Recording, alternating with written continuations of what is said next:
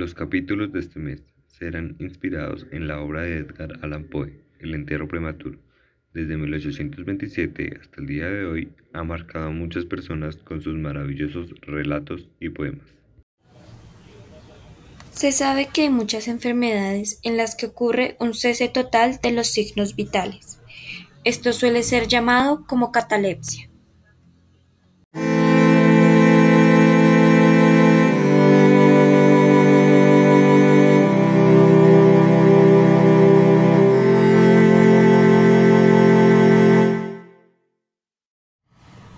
Capítulo.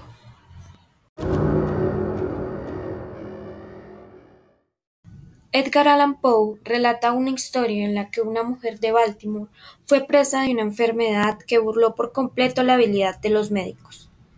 Después de mucho padecimiento, murió.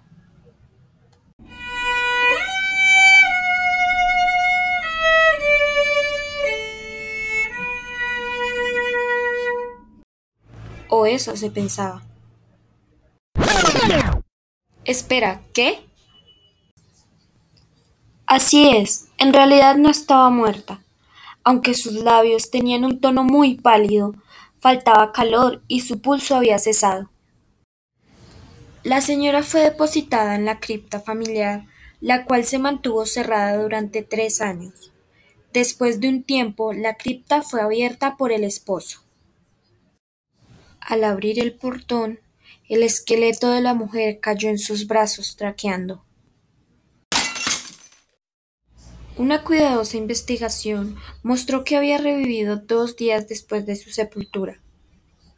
En la escalera había un trozo de ataúd en el cual la mujer trató de llamar la atención golpeando la puerta de acero.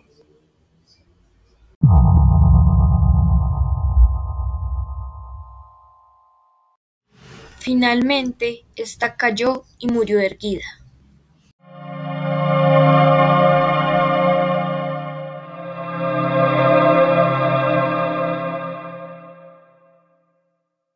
Segundo capítulo.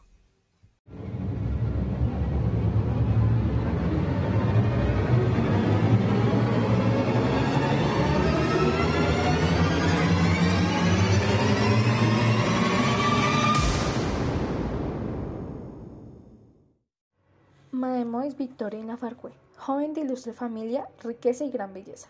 Entre sus numerosos pretendientes estaba Julien Bossuet, un pobre periodista de París, pero sus talentos y su gentileza general lo habían señalado a la atención de la heredera. Pero su dignidad de cuna le decidió finalmente a rechazarlo. Y se casó con Monsieur Regener, banquero y diplomático. Después del matrimonio, sin embargo, este caballero la descuidó y quizás llegó hasta maltratarla.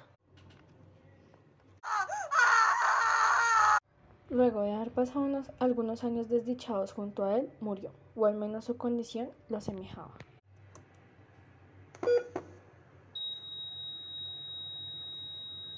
Fue enterrada en una tumba corriente en su pueblo natal. El enamorado viaja de la capital a la remota provincia.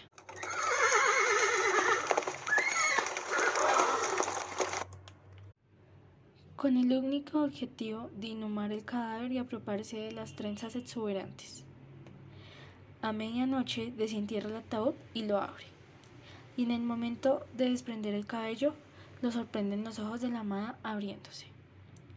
La mujer había sido enterrada viva.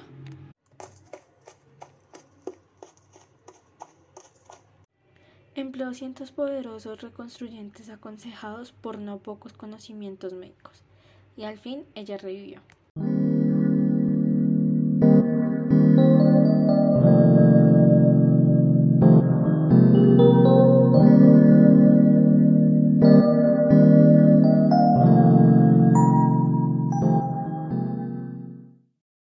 Tercer capítulo. Parecía muerto, pero estaba casi sentado dentro de su ataúd, cuya tapa había levantado parcialmente en su furioso forcejeo. Fue llevado enseguida al hospital más cercano. le declaró vivo, aunque en un estado de asfixia. Volvió en sí después de unas horas, reconociendo a algunos conocidos y con frases entrecortadas narró sus angustias en la tumba. Según lo que contó, quedó claro que luego de su entierro debió conservar la conciencia durante más de una hora antes de perder el conocimiento. El señor Edward Stapleton había muerto aparentemente de fiebre tifoidea, acompañado de algunos síntomas anómalos que estimularon la curiosidad de sus médicos.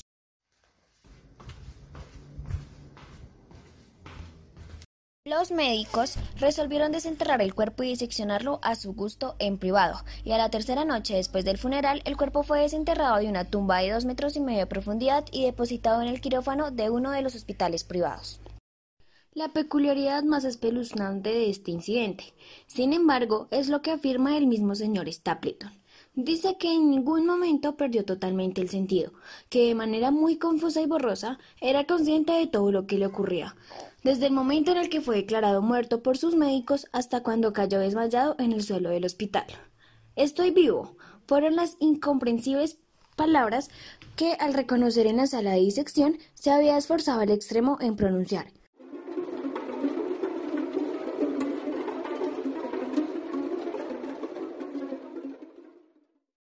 Cuarto capítulo.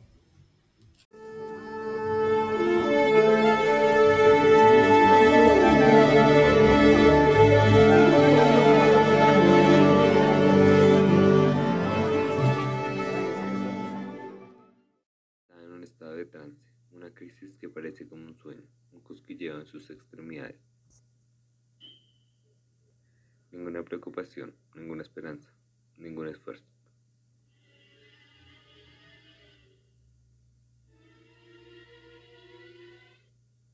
Luego viene un periodo aparentemente eterno de agradable inactividad, durante el cual los sentimientos luchan por entrar en el pensamiento.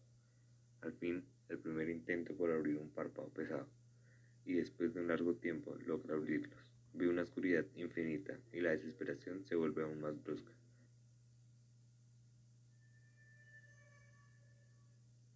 Pero su mente sigue en pie, sigue pensando. En un intento por saber en dónde está, abre los ojos y tiene la mirada hacia arriba. Ve que la distancia entre la plataforma sólida leñosa y él es muy corta. Entonces piensa que está encerrado en un ataúd.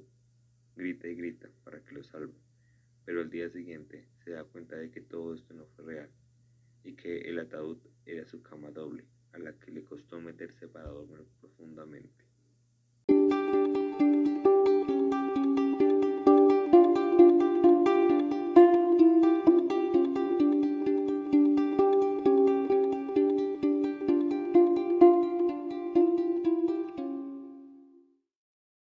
Los capítulos de este mes fueron posibles gracias al aporte de Sebastián Ravelo, Valentina Ruiz, Laura Rodríguez y Nicole Garzón.